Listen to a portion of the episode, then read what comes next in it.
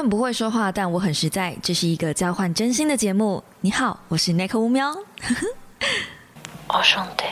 Hello guys，欢迎来到五秒的备忘录。星期一的一大早，你还好吗？又是一天星期一，我们又要来上班。上班为什么要这么开心？妈，你总是要过一天的，你开心也是过一天，难过也是过一天，不如我们就开开心心的面对礼拜一，对不对？你要想礼拜一也不过就是一个礼拜一天的开始，没道理因为这样子就要鄙视礼拜一。礼拜一到底做错了什么？好，那今天呢，我们要呃，为什么用一个这么朝气的开始哦？因为今天我们要来介绍一本书，叫做《深思考的锻炼》。其实我一直每次在讲这本书的时候，我一直都。很想要讲深度思考的锻炼，但它没有“度”这个字，它真的叫做深思考的锻炼，就这几个字。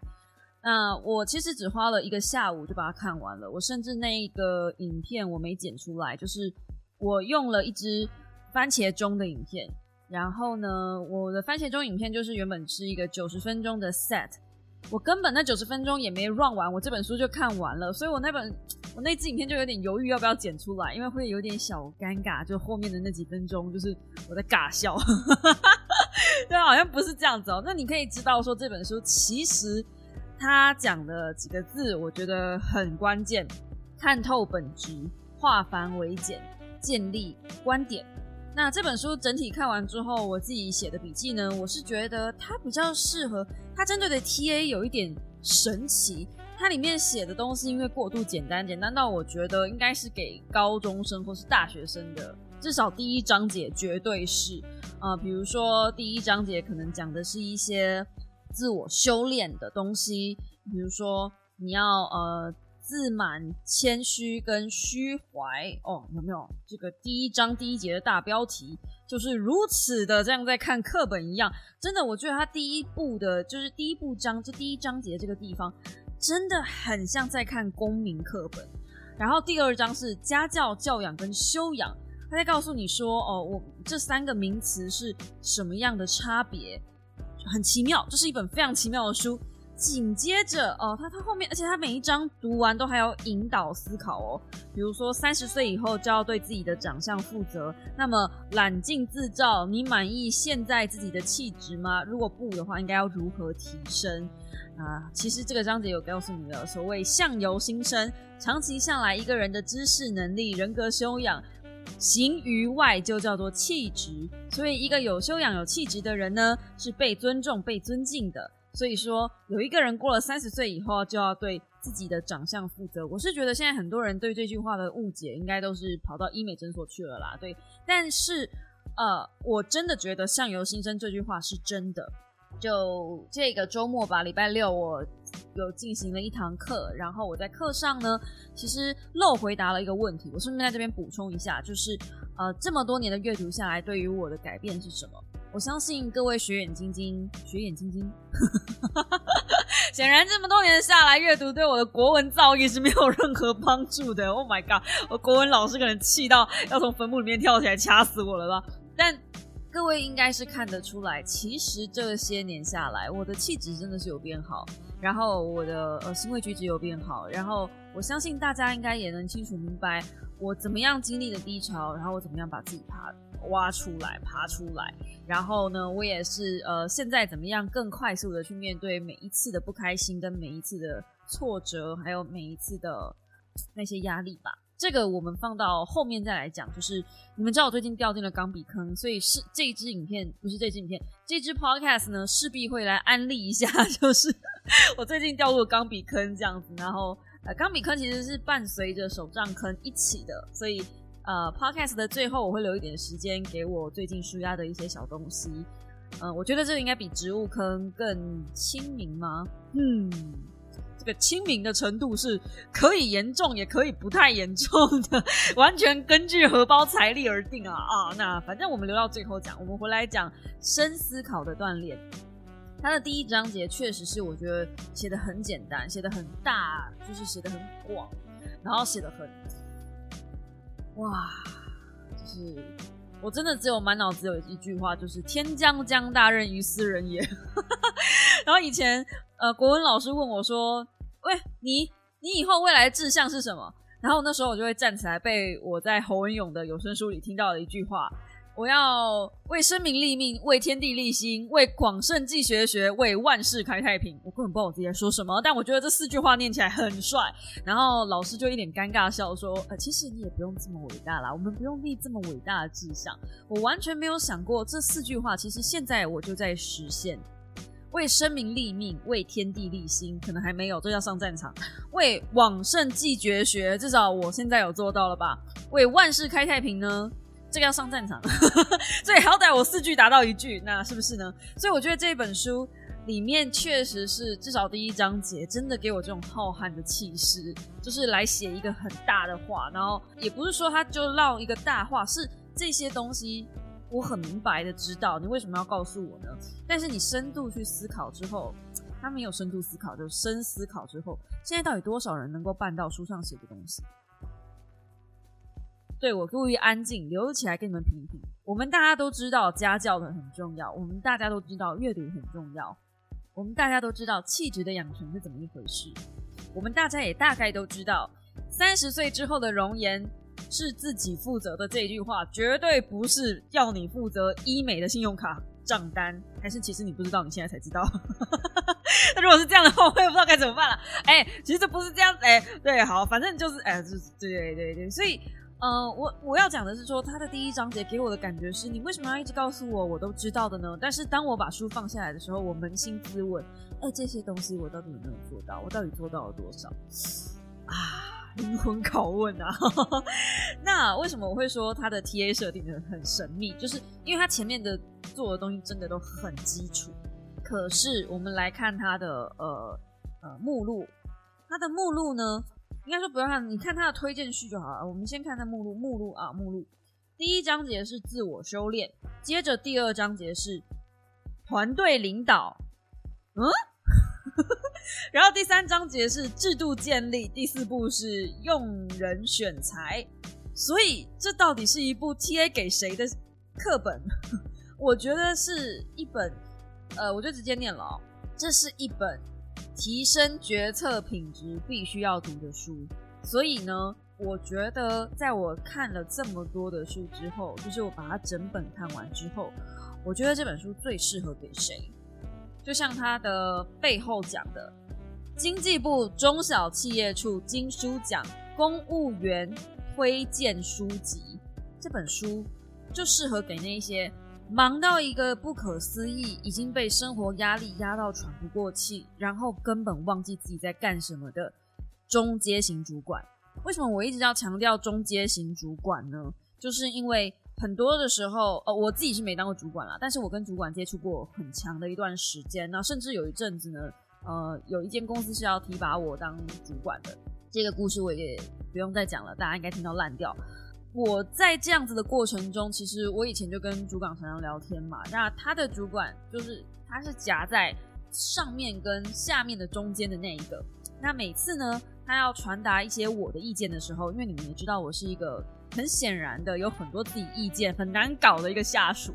就是原话，对我就觉得很多事情不应该这样，然后我就会提出我自己的意见，然后我的主管就一直挡我，然后我就觉得说，为什么他会挡我呢？明明这样就比较好啊！你就去跟上面的讲，我跟你说就这样这样这样这样，然后我主管就会说，你有很多思考不周的地方，你再想想，我们再缓缓。你看，你看，如果你要坚持这样做的话，是不是有很我们谁要来执行，谁要来做这些事？你如果这个事情推是推行下去的话，这些全新的改革推行下去的话，那些老人家，我就这样讲，就是。老员工可能会没有办法接受这么快就接受一些新的改革，那我当然是不能接受啊！就是这个是什么屁话？这是什么理由呢？这这根本不是你一个公司要往前进，你本来就是应该要跟上呃新的行销、新的团队、新的一种行销方式、新的脉络嘛，对不对？我们站在底层的人其实都会这样想。如果大家没有这种感觉的话，你想一想啊。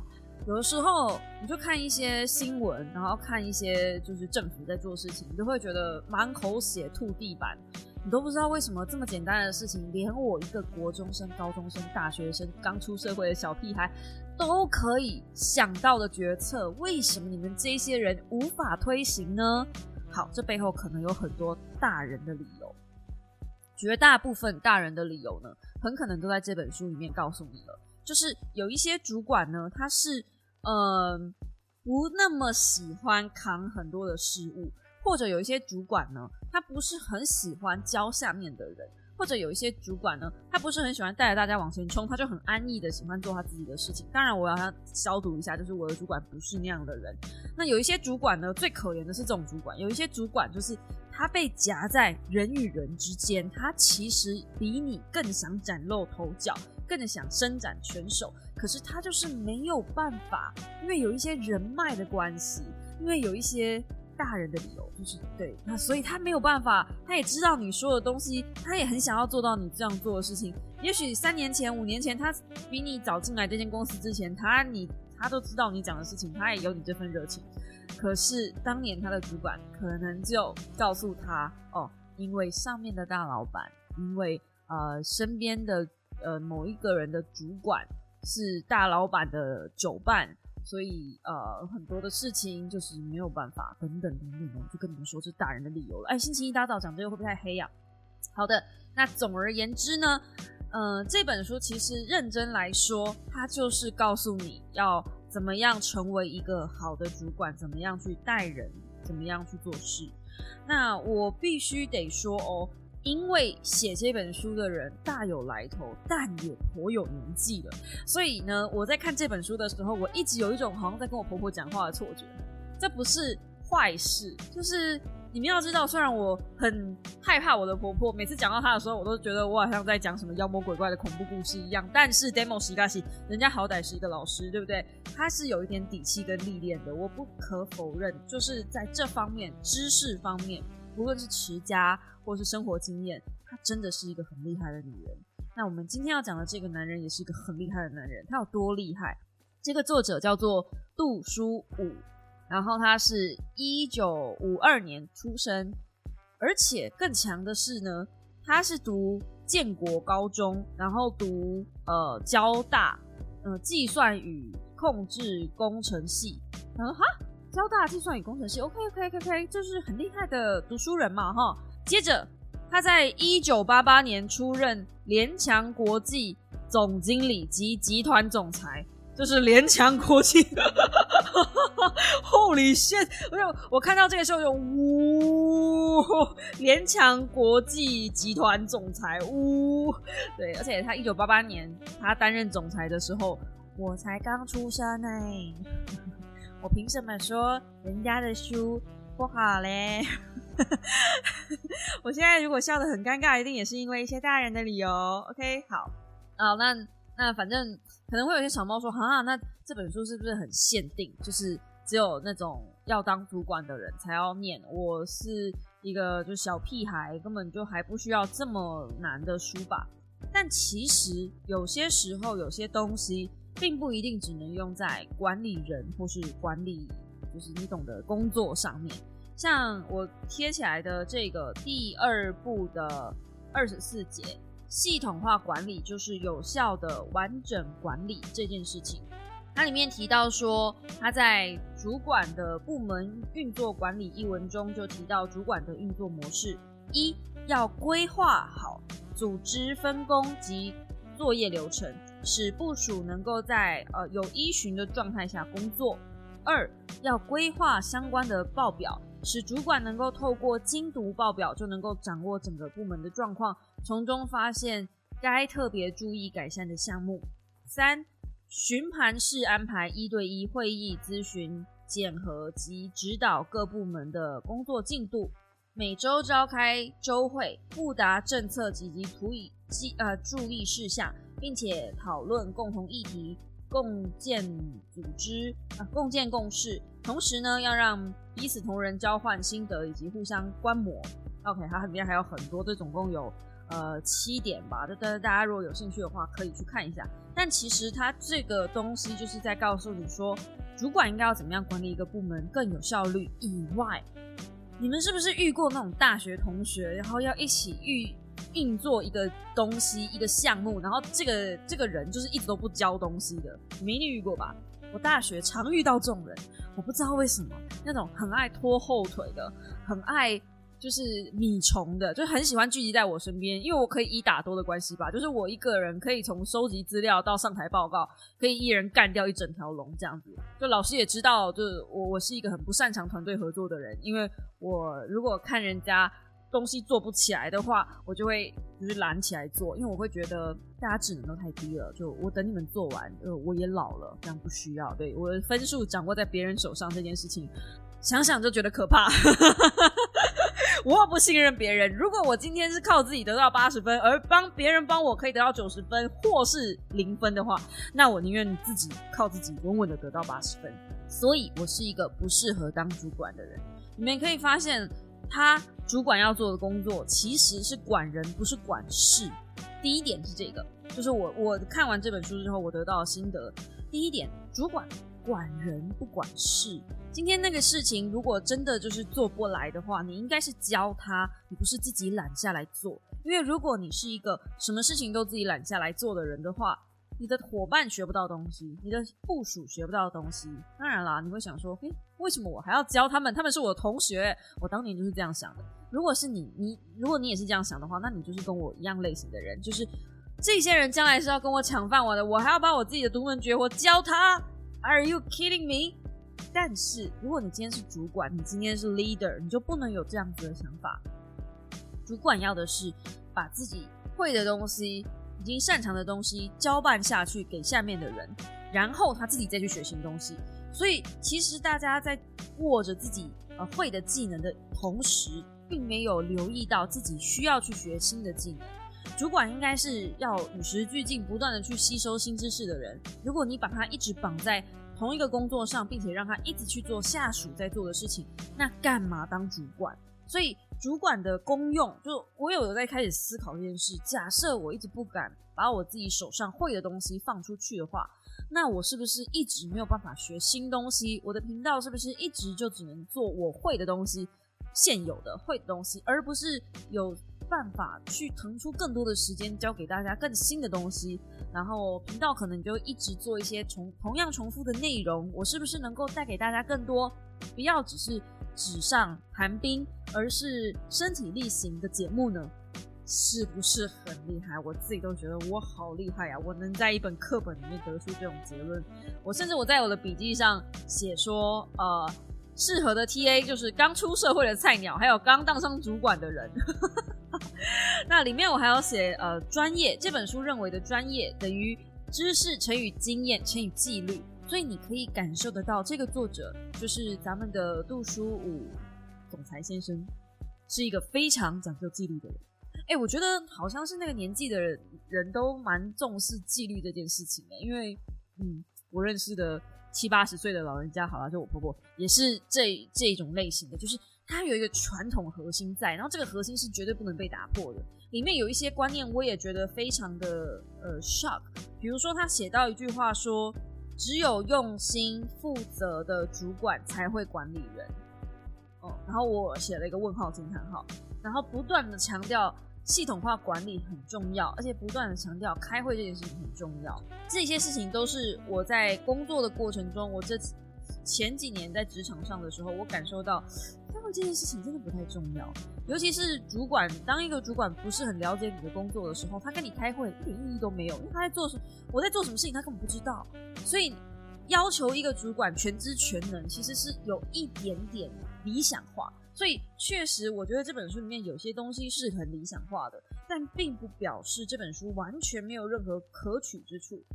一本书再怎么烂，我相信，除非是烂到出汁，不然的话，理论上应该都是有一些东西可以学的。我们不要完全去否定这些老人家的智慧，OK？好，然后它里面有说，慎用超级强项的人，因为意味着他有超级弱项。我在这一句话的后面写了一句 “What the fuck”。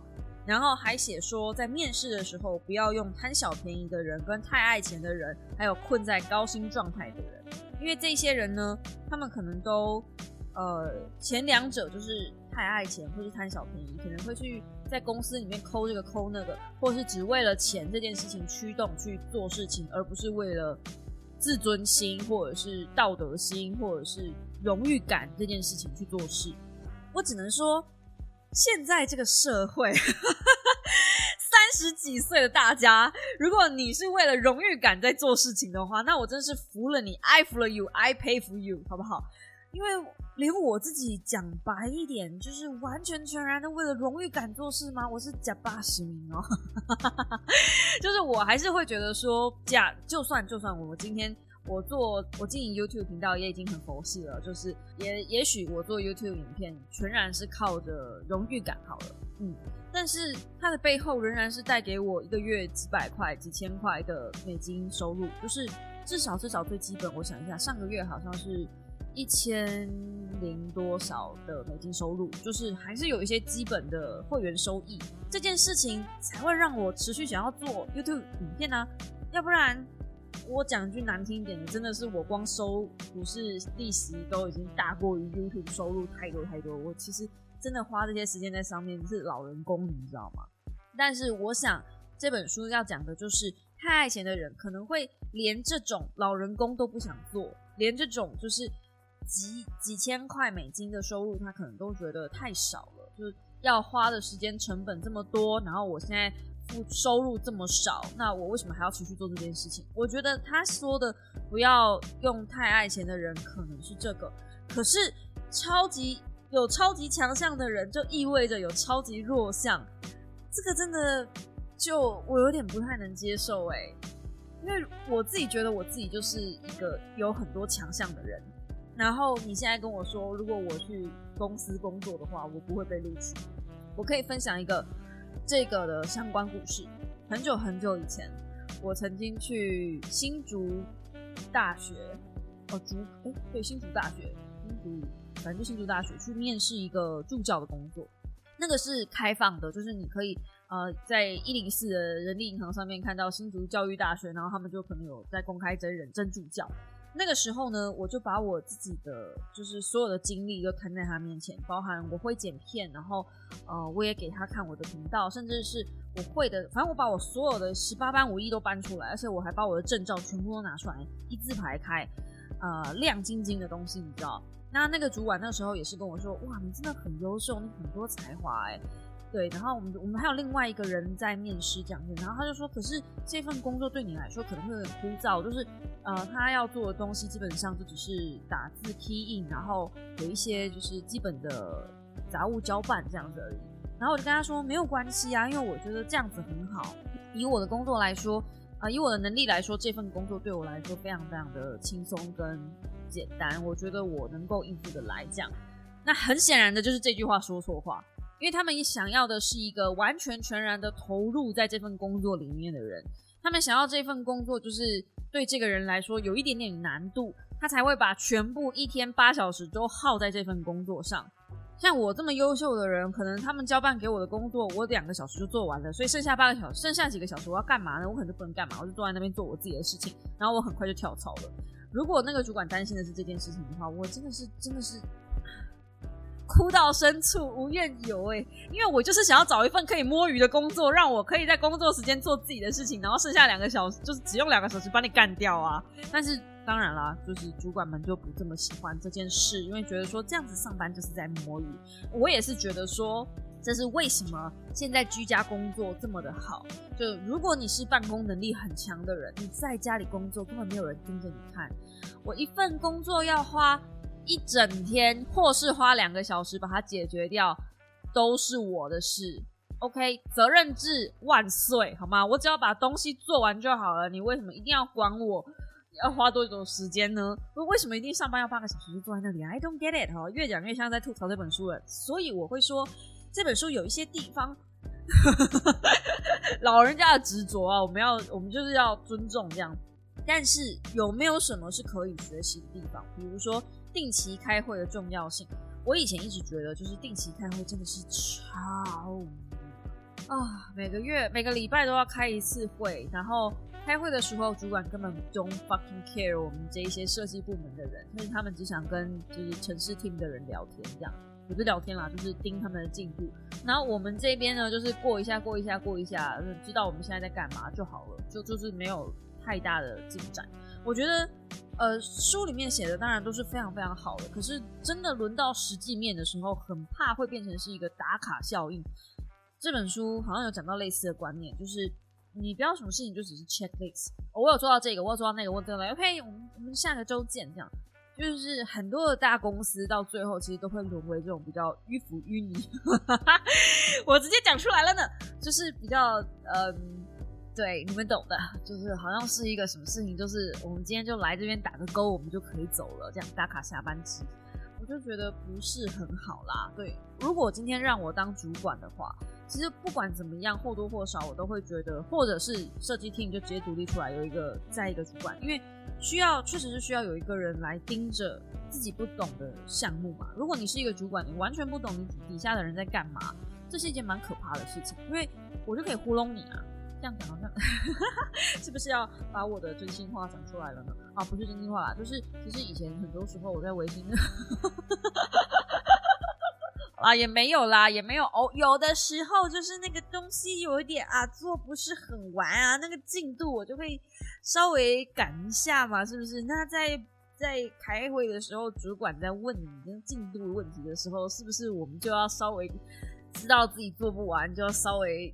是虚报一下，对不对？就是真的做不完嘛，或者是有的时候，其实大部分都是这样，就是已经其实快做完了，我就会说，哎，这个下礼拜我可以交，然后其实其实我马上就可以交，但我就哎，这个我下礼拜可以交，这样可以准时交，没问题，嗯，安档啊，这个这个太黑了，我们就啊小声带过就好了。对，总而言之，我是觉得如果一个主管真的呃完全不懂自己下属的东西，这是蛮可怕的，嗯。然后呢，这本书还有一个地方是，我觉得他第二部写的还不错，就是只问结果不问过程的坏处，就是我刚刚讲的嘛。哦，我们反正现在责任制，你管我要干嘛？OK，那它里面讲的就是我刚刚想讲的东西，比如说你用错方法，没有效率，浪费钱。呃，如果说你完全不懂我在做的事情，那你可能发现我原本做一件事情可能一个礼拜。但是因为你不懂，你就觉得说哦，那这应该是最快效率。可是如果是你懂呢？就是有一次啊，我的组长，我组长是组长嘛，这句话听起来那么像废话。就他也知道 Photoshop 那一些，就是他也是呃跟我一样，就是比我厉害一点的人，比我厉害很多的人。然后他看我在用 Photoshop，他就跟我说：“你知道用快捷键会加速你的工作吗？”我那时候眼睛一个震惊啊，原来。我还可以更快吗？所以呃，就你懂的。如果说你用错方法没有效率的话，当然主管没有办法看到这件事情嘛。然后浪费钱更更是了。就如果今天是跑业务的，很可能在外面他申请了过多的公费这些东西，可能主管也都不知道。那第二个呢是不择手段跟作假，有点心虚了。但我刚刚已经举例了。OK，好。然后第三呢是做不出结果，但。很多主管，这个我觉得这个要特别拿出来讲，就是很多主管只问结果不问过程，所以他做不出结果的时候，主管就会噼里啪啦痛快骂了他一大堆这样。但事实上有没有可能是他做不出结果，可是在过程中他得到了很多东西、很多灵感、很多除了这个结果以外的结论以外的事情？当然，嗯，因为我以前是做设计的嘛，所以我比较不太可能有这样子的呃经验，就是。做不出结果这件事，你知道做设计的如果做不出结果的话，那事情会很大条。我们基本上就是最后一道防线了，好不好？我们再下去，应该说我们这边如果做不出来，后面的人没办法接手做城市，哎，那事情就很大条，就没办法上去了。所以通常在我们这边是不可能做不出结果的。那我其实可以理解说，做不出结果这件事情会有可能发生在。设计 team 就是呃不是设计 team 嘛，那个城市 team 或者是一些做实验的人，实验的工程师，实验的也叫工程师吗？呃，设计师，嗯嗯，实验师，嗯好像有实验，哇塞，真的是不睡觉会变笨，真的真的真的，反正你们懂我要讲什么，就是那种比较有可能去做尝试才有可能达到结果的人，他们可能在过程中尝试不出原本要的东西。但是会意外引发出其他东西。听说威尔刚就是这样子发明嘛，嗯，就是发现其实威尔刚一开始并不是为了治疗男性雄风，OK，对他并不是一开始是为了这件事情，他是很后面才知道说，哎，有这个副作用。他原本好像不是为了治疗这件事情。然后我记得，嗯，盘尼，哎，那叫什么？盘尼斯林吗？真的需要睡眠了，那口真的需要睡眠。反正呢，我记得是抗生素这个玩意儿，也是在一个呃不小心偶然底下发现的东西。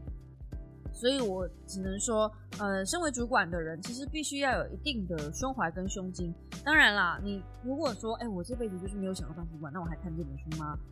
看，当然看。你可以知道主管有多么的血泪，就是当一个主管。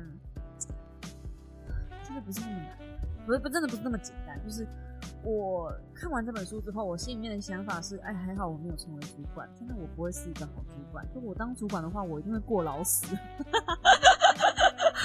我会过劳死。而且如果我真的把东西放下去给下属的话，我也真的会很担心，非常非常非常担心。嗯。那它里面甚至还有部门主管该怎么样发薪水，以及绩效应该要怎么样做分配的一些东西，然后到最后还有一些面试方面的呃建议。那他又说，学习管理理论不难，但是用运用世界很难。所以呢，你在看这本书的时候，其实你会发现很多的理论都超简单，但你认真想想这些东西套在人身上，其实真的有一点难度。所以我觉得它不叫深度思考，而是叫深思考，是有一点理由的。我相信应该不是为了排版，因为这排版也没对齐。啊，就是如果是我的话，我的字会再拉大一点，就是它后面少那么一点点，那么一丢丢，大概五十 pixel 左右的长度，我看了好。这个封面啊，好想重新帮你设计，就调一下那个字距大小。但反正呢，嗯。它的封面我觉得就是副标题的部分，嗯，透视本质，化繁为简，建立观点，从根源提升解决问题的能力。这句话我非常非常认同，嗯，所以如果你身边有朋友是公务员，或者是他们有阅读习惯，但是想要从呃比较比较基础的管理学，就是我来个超基础，从做人处事那里开始。那种非常浅的那种底层开始要去做这本，就是开始认去认识管理学的话，那我觉得这本书是蛮适合的啦。就在这边推荐给大家，就是我这个礼拜看的一本闲书，嗯，没错是闲书，就是，我看这本书在打发时间的。好，那紧接着，哎，我们是不是要来 讲一下这个钢笔的事情，书写的事情？哎，我跟你们说，钢笔这玩意儿真的是很神奇耶！我那天发了呃粉丝团之后，我才发现原来有这么多小猫也是钢笔写手啊！哇哦！我呢就是趁上个礼拜六的周末，然后呃。就是演讲完之后，演讲算嘛，反正就是开课完之后线上课程。如果你们想上的话呢，应该也来不及了，就只有 one and only 那么一堂。我觉得那是演讲啦，嗯，反正就是结束之后，我就觉得哇，我刚刚自己讲的好棒哦，虽然太紧张，语速很快，比现在还快，可是呢，我觉得我嗯表现的很好，对我。虽然一直狂咳嗽，可是我表现的很好，所以呢，我就决定犒赏一下自己，让自己去一个小地方。这个地方叫做小品雅集，它是台北的一个专门在卖钢笔的店。哦，那里面真的是哇哦，别有洞天，里面好香啊！我说的香不是真的物理上可以闻到香味的香，我说的香是里面一走进去，那个一大门一打开。话说从头，小品雅集这个地方不难去，它在捷运大安捷运站附近，走路大概十分钟就到了。然后呢，你们也知道大安那个地方啊，不熟悉台北的人，我跟你们稍微讲解一下。大安呢，它是在信义区附近的一个算是住宅区，所以呢，会住在大安的人呢，本质上口袋里面一定有咔清。钥匙啦，想什么呢？好啦，反正住在那边的人都是一些不简单的人。那为什么我会觉得住在那边都是不简单的人呢？因为我一走进小品雅集的时候，那个门一推开，我看到的是三个位高权重感的老人家在泡茶，然后我的正前方是一大票的男生在挑钢笔，这些男生看起来也都是三十几岁、四十几岁。那左边呢，就是一些陈列了一些就是超级大的钢笔玻璃柜，所以这个房子是一个感觉像是住家改的，因为它就是一层楼跟一个地下室。然后这个住家呢，嗯，虽然说是住家，但是因为陈列了满满的钢笔，在钢笔都放在玻玻璃柜里面，真的没有在开玩笑，所以里面的那个装潢啊，感觉的气氛啊，就是书香世家，但是威严庄重。我一开门，我都觉得应该会有人出来喊威武。怎么没有呢？好的，那为什么我会印象非常深刻？因为我一开门之后，我一进去，我是那个店里面唯一的女生。那三个老人家泡茶老人家还对着我上下打量了一下。我那天没化妆，就穿着一件亚麻的裙子，还有一件西亚麻的西装外套，然后背着我代言的包包，就是我的联名包包。我心里面想说，嗯，还好呢，还好我穿了一件西装外套。虽然是亚麻材质，看起来休闲，但至少我看起来像个公务人员，就是你知道上班族。那总之，我去挑了我的人生中的第一支正式的钢笔。为什么我会强调正式这两个？因为如果大家想入钢笔坑的话，最简单、最简单的方式就是去网络上买一支叫做微笑钢笔的玩意儿。说真的，那支微笑钢笔我也是在二日的频道看到的。真的、真的、真的不要再去看拯救星期天那个频道。你越看那个频道，你会买越多的手就是文具的东西。真的不要看那个频道，那频道真的超级危险，有够会放火。我现在要抵制那个频道。对我还是那个频道的会员，但 whatever。好，总之我被烧到钢笔。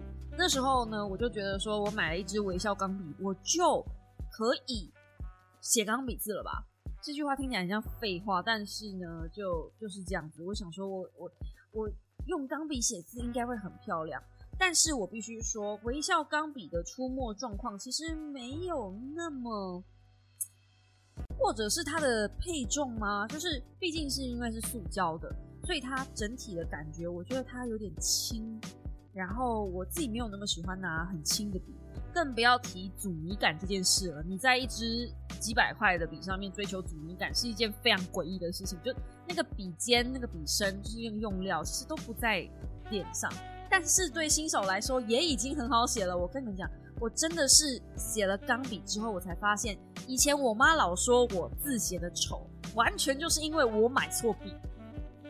我呢，自从把我自己的手账剖上。呃，I G 之后，很多小猫都说你的字很漂亮啊，为什么会说你自己的字丑呢？因为我生活在，你们要想哦，我爸是一个拿万宝龙钢珠笔的人，他不是用钢笔，他是用钢珠笔。然后我妈呢，基本上是就是公务人员，就她一整天到晚都在练字。他那个时代，就我娘那个时代要考进公务人员，不只要考写字、写公文，他们公文是用手写耶。然后他们还要考打字，我爸还是什么国家打字的那个什么代表人员，就他打字超快的，好不好？啪啪啪啪啪就可以打完的。所以他们两个写字当然漂亮啊！就一个人楷书，我妈每次都说她自己字丑，可是我这辈子真的没有见过哪个人的字可以比她漂亮。她写楷书超漂亮，是想逼死谁？那我爸呢？我爸更狂了，我爸是写草书的，我爸的签名。至今我学不会。你要知道，这对一个有联络簿要签的小朋友来说多困难吗？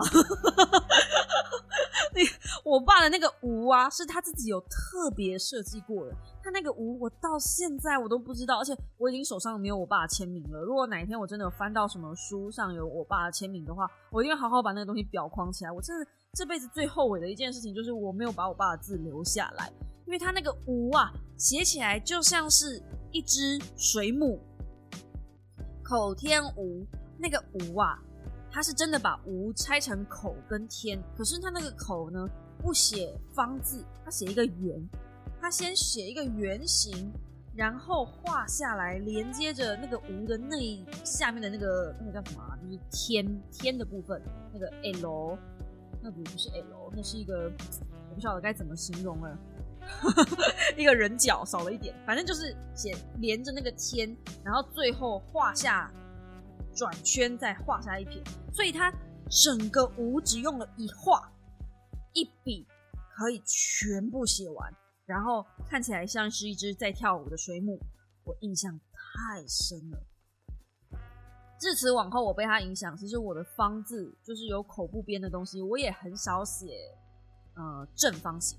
就是在我的手写签名里面，如果你们可以看啊，如果有小猫有看过我的签名的话，我不晓得有多少人有我的签名啦。但是呃，我的那个乌喵的两个口部，我是写画，我是画圈的。然后呢，我的那个乌呢，应该有一个方形在上面对吧？我也是一个圆。我后来发现，我好像是被我爸影响，我一直很想要就临摹他的那种圆圆的字体，所以搞得我的字其实也有一点圆圆的。那也因为我以前小时候写字都圆圆的，哎，那个写楷书的妈妈就俩起来了，他就会觉得说，你的字怎么这么丑啊？为什么你的字永远都是那样歪，就是歪歪圆圆胖胖的那样？所以他就逼迫我一定要写字写的正。就是也不是逼迫啊，是告诉我说写字要写的正，写的方，写的挺。你到底当初是谁叫他们两个结婚的？真的是，我真的是很想要揍死那个 当初叫他们两个结婚。就你光从他们写字也知道，这两个人天生就不应该在一起啊！一个人写字永远是圆的，另外一个人写字永远是方的。你们想逼死女儿是不是？但反正呢，如果你们有机会看我写我的签名的话，你们会发现。我的 N 跟 K 都是超级直线，然后我的 E 跟 O 都是超级圆形。我他妈就是一个被他们养成超级矛盾的一个小女孩，我真的不知道该怎么办。所以当时连我爸都说我字写的丑，然后我妈也说我字写的丑。我这个时候要告诉你们，我验证了多年后从你们的嘴里。我今年三十三岁，再几个再一个月我就三十四岁了。从你们的嘴里，我验证了什么叫做自我应验法。这个东西是真的。当你相信你的字写的很丑，你永远对你的字没有自信的时候，你就会扭捏，你就会不敢写。然后我是第一次先发现了钢笔这件事情，写钢笔会让我字变漂亮。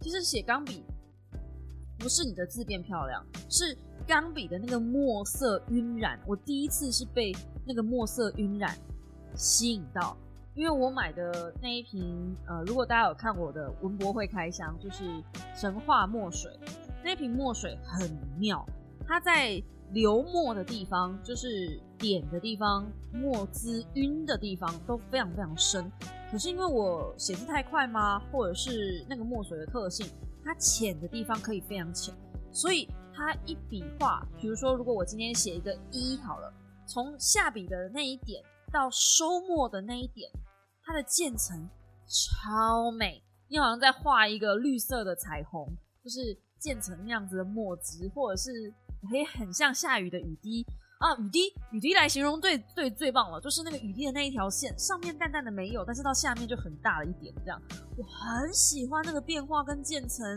超爱。它会让你的字莫名其妙有了重心。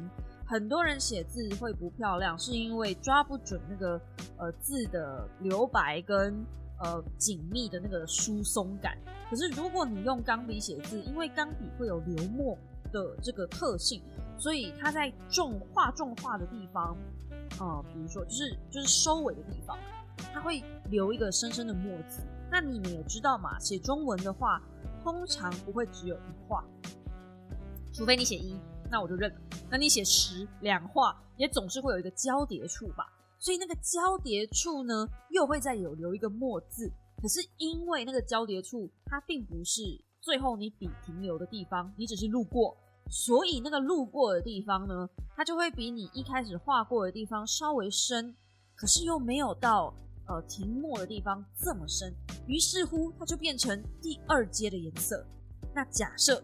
今天很不幸，你要写一个很多笔画的字，你会有很多路过的地方，这个字就会变得异常的漂亮。所以我觉得钢笔漂亮的第一个原因，就是你写钢笔字会漂亮的第一个原因是那个墨加分太多了。你选对一瓶很厉害的墨水，这件事情是对在你的书写上有乐趣的啊。而且呢，第二点，我当天就是去小品雅集那天，我挑了一瓶北斋浓墨，它是葛饰北斋的联名墨水啊，应该应该不能这样讲，可能葛饰北斋出出商品。这个品牌是日本的厂牌，然后我不太会念，我相信会有小猫来纠正我，因为一定我是讲错的。它这个品牌叫做 T A C C I A Takoa，公三小，应该不是这样子哈。那我买这一瓶墨水非常肤浅的理由，我跟你讲，墨水真又是一个大坑。我在坐在那边挑墨水的时候，我就觉得说，天啊，每个颜色我都好喜欢。可是我告诉我自己说，我不能再买绿色的墨水了，因为我已经有两瓶绿色的墨水了。所以我就是想要挑一瓶蓝色的墨水，可以平常书写用。我现在挑的这支钢笔也是平常书写用。好，那葛饰北斋呢？它这一系列的墨水其实就是浮世绘的系列，然后它就用各个大手浮世绘大手的名画，然后去取。那个画面里面的大棕色来做这瓶钢笔的，就做变成墨水颜色。所以呢，我非常肤浅的挑选了葛饰北斋富裕三十六景神奈川冲浪里。我觉得一讲到葛饰北斋，一讲到这个浮世绘，大家是不是就会想到那个那个浪，然后有一个船要被快被淹没的那一幅画呢？没错，就是那幅画。那我知道有一些孩子听到葛饰北斋富裕三十六景，可能脑袋里面想到的不是葛饰北斋本人，是想到阿荣，就是葛饰北斋的女儿啊。这个就是呃比较宅坑了啊，就是 F G O 的部分，手游的部分。对手，如果你玩手游玩众多的话，就是重度的话，你我在讲富裕三十六景的时候，你脑袋里面可能会听到日文的富裕三十六景。是吧？是吧？然后脑袋里面还会有那个他拿着那个大毛笔那边拖，然后那边那个游游戏重度游戏玩家又要发病了这样。但总之就是我挑的这瓶墨水，这瓶墨水怎么了呢？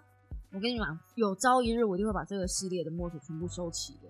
我我给我自己发誓，这瓶墨水太美了吧，太美。如果你有去发了我的 IG 的话，我有在线动上分享这一瓶墨水的渐层变色。刚刚不是说墨水的特色就是它会渐层跟变色吗？这一瓶墨水呢，呃，跟神话的那瓶墨水，就是赫拉那瓶墨水不太一样的地方是，赫拉就是从浅变到深，这一瓶墨水呢，因为它会深到一个地步，就是它是一个非常非常浓的蓝色，甚至蓝到有点紫了。如果你们去看呃彩虹的话，红橙黄绿蓝靛紫，所以它应该是比较像靛色那个感觉，已经快要到紫色了。那最神奇的就是，因为它叠墨的地方，墨水停留的地方太深太深，所以隐约可以在光影之中看到一点点的紫色。这多美啊！天哪，我真的是在写彩虹，而且我跟你们讲，我真的是没有夸张，葛饰北斋。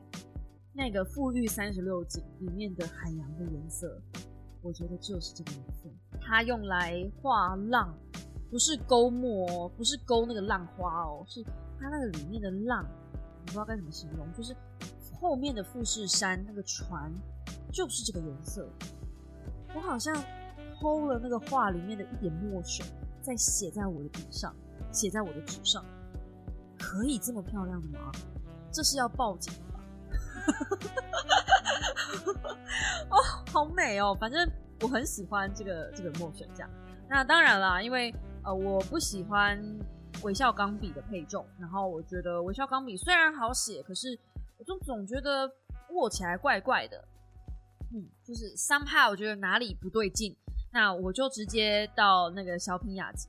那我原本以为我就是个小菜鸟，而且房间里面都是男生，估计可能会被欺负。嘿，我跟你们说，如果你们真的要去挑一支钢笔，人生第一支钢笔，我超级推荐去小品雅集，因为它里面的人绝对不会欺负你，而且很贴心，好不好？我遇到的那个店员呢，戴着高高瘦瘦，戴着粗框眼镜，就如果你们有兴趣去的话，也许可以去找他，他真的好亲切。因为他看到我的时候，我就跟他讲说，呃，我想挑一支钢笔，预算大概是一千块到三千块左右。就表了明我自己其实也没有太多预算。你们知道为什么我会一开口就说一千到三千吗？你们要知道，更便宜的钢笔都有哦，一两百块钢笔也有哦。可是因为他门口放的那些展示钢笔，我有稍微逛了一下，每一支都是三万、两万、二十几万。我心里想说，这是怎样？为什么把这么贵的东西陈列在外面？这个有点危险。这种价位的东西不是应该放里面去吗？但总之，就是我有被。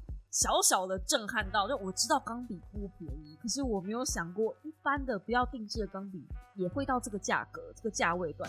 然后我是新手，我想说，我如果再写个一两年，我真的很喜欢了，我才要去买一支稍微好一点的钢笔。我现在就是只想要有一支不要像那个微笑钢笔这么这么廉价。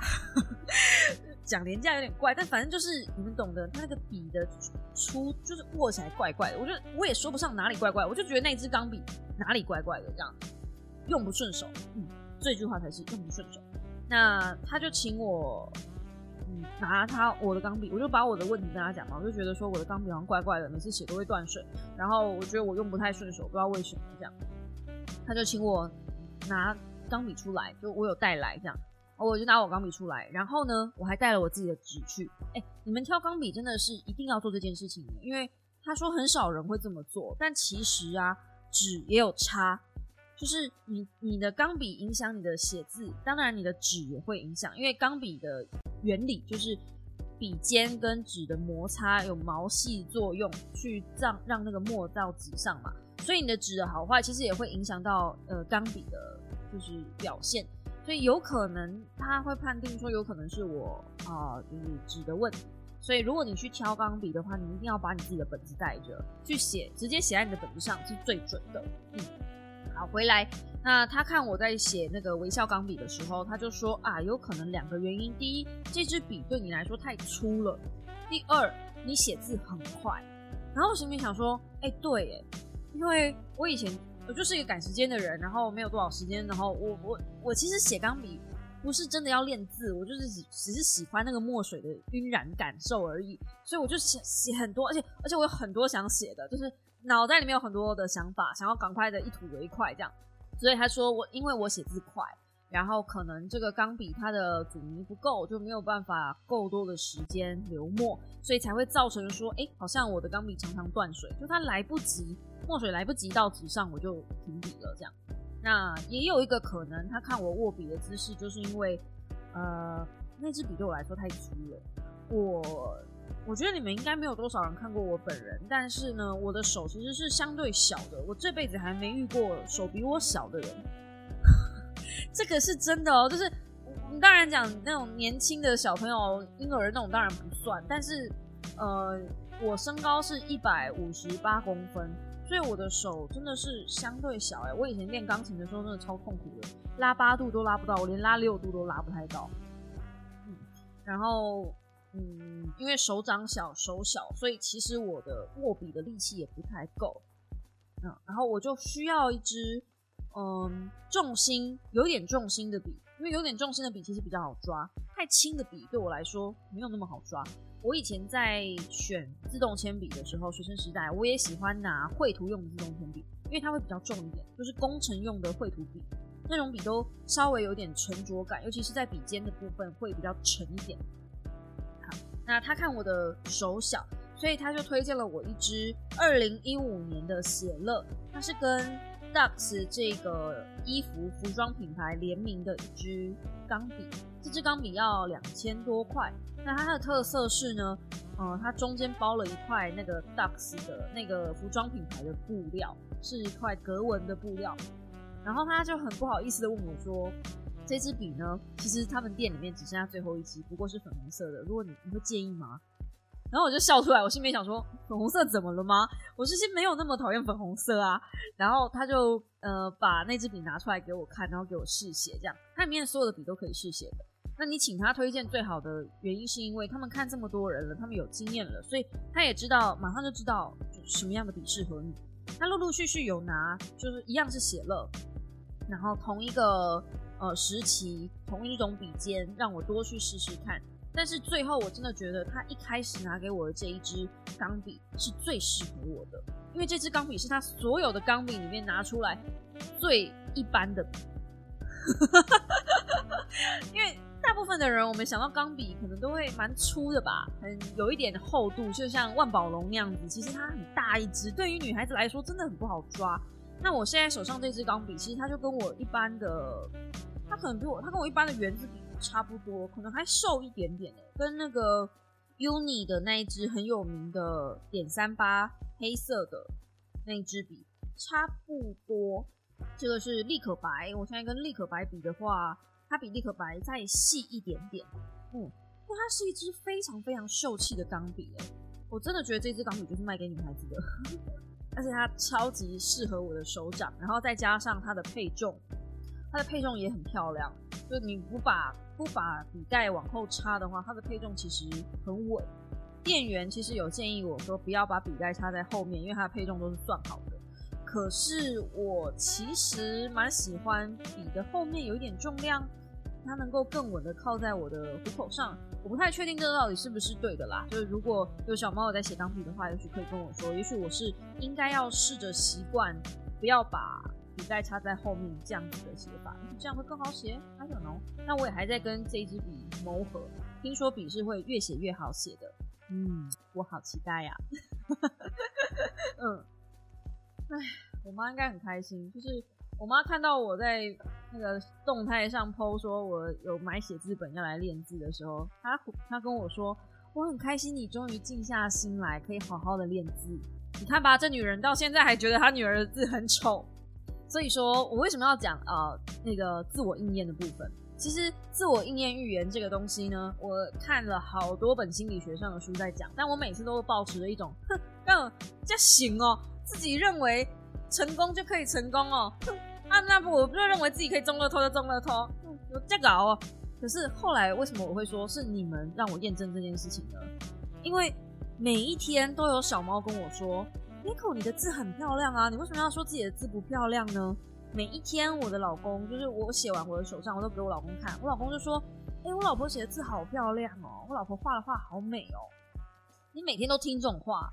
你很自然而然都会相信我写的字很漂亮，然后我现在心情不好的时候，我就真的是翻一页东西，我就开始来写钢笔，随便写，就写一些发泄的字眼也没关系，或者是放着韩剧，我就开始在练韩剧里面的人的书的人名，然后讲了什么话，比如说呃审判或者是无罪，略过这则广告 之类的，我就是看到什么写什么，这样只是想写，没有任何原因，就是随便的去放空自己的脑袋。我真的开始发现，我写字是有一套规律的。然后我按照这个规律去写字的话，我的字真的就会变漂亮。因为它是有个节奏感，这很神奇。到底有没有人研究过啊？为什么每个人字迹都不一样啊？就是写字这种东西是大脑吸收，它操控右手或是左手去去做的一件事情。可是理论上来说，大脑得出的结论应该是一样的。但我们每个人可能是肌肉的运作不一样吗？我们每个人写的字是不一样的，所以我真心觉得，就是如果你多写，你如果觉得字写的丑，一定就是你自己练习不够，而且你没有在你的写字的逻辑里面找到一个规则。就像我们今天前面讲的深思考的锻炼里面最重要的一件事情，不就是纪律吗？当你的纪律成功了之后，你有一定的规则，你就可以找到。一个逻辑性，然后就可以变成很漂亮的手写钢笔字。我真真是厉害，前后呼应，哇，那你家搞。有机会再跟大家分享一下，就是嗯我手账的部分啦。但是现在其实基本上都是在 IG 上面的线动分享的。我今天才有一个好朋友，许久没联络的朋友敲我说。哎，你分享 IG 的，你在线动分享那个手账好疗愈哦，多分享一点这样，就很想跟他讲说，好啊，可是我写手账基本上要有事情才才能写啊，那么天天出事也是一件蛮奇怪的，哦。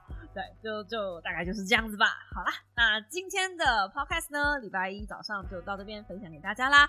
祝大家这个星期能有愉快的一周。这个星期呢，就是有我有许多的 d a y l i g h t 在后面赶着追着我，嗯，希望我能够如期预期的把这件事情做完。嗯嗯，好的，那我们就一样老样子。如果你喜欢我的 podcast 的话，请用订阅代替掌声，或者在下方不是。如果你喜欢我的 podcast 的话，请给我五星留言、评论、订阅，我都会看的哦。我留言真的会看，我上次还截图一个留言放在线动上，对不对？嗯，所以我留言真的会看。那现在可以留言的地方呢，基本上就是 Apple Podcast、Spotify，还有呃其他地方虽然不能留言，但是我也有其他平台，比如说 Sound、k b u s Google Podcast。那不要再跟我说 Google Podcast 不能更新了，Google Podcast 不能更新是 Google Podcast 那个平台的问题，不是我的问题。其他平台都能够统一更新，为什么你一定坚持要在 Google Podcast 听呢？然后你不要再说为什么我就是懒啊，我就是不想换平台啊，所以我就呃听不到你的 Podcast 啊。哎，奇怪，怪我喽！我有做事情呢，我都把我该做的事情做完了。是不是你没有付钱的人也应该要做一点事了呢？得修，所以换一个平台更新，呃，换一个平台听，我觉得不只是对我，其他人也是，也许有其他的 podcast 也是这样 delay 的、没更新的等等的，所以，呀，你换一个能够准时更新的平台，对你来说不是也是一件好事吗？我不知道啦，至少我是这么觉得，就就这样吧，嗯，好了，那就祝大家有愉快的一周，我们下个星期同一时间早上再会喽。大家早安，拜拜呀！这集之后会有多少人被我烧到钢笔？我很好奇，我们等着看。有去逛小雅的，记得报我名字，不会怎么样。他们应该不知道我，我只是就是对。想让他们知道，说真的，真的有一个人很喜欢他们，然后成为他们的小粉丝之后，疯狂的帮他们宣传，嗯，就这样子而已。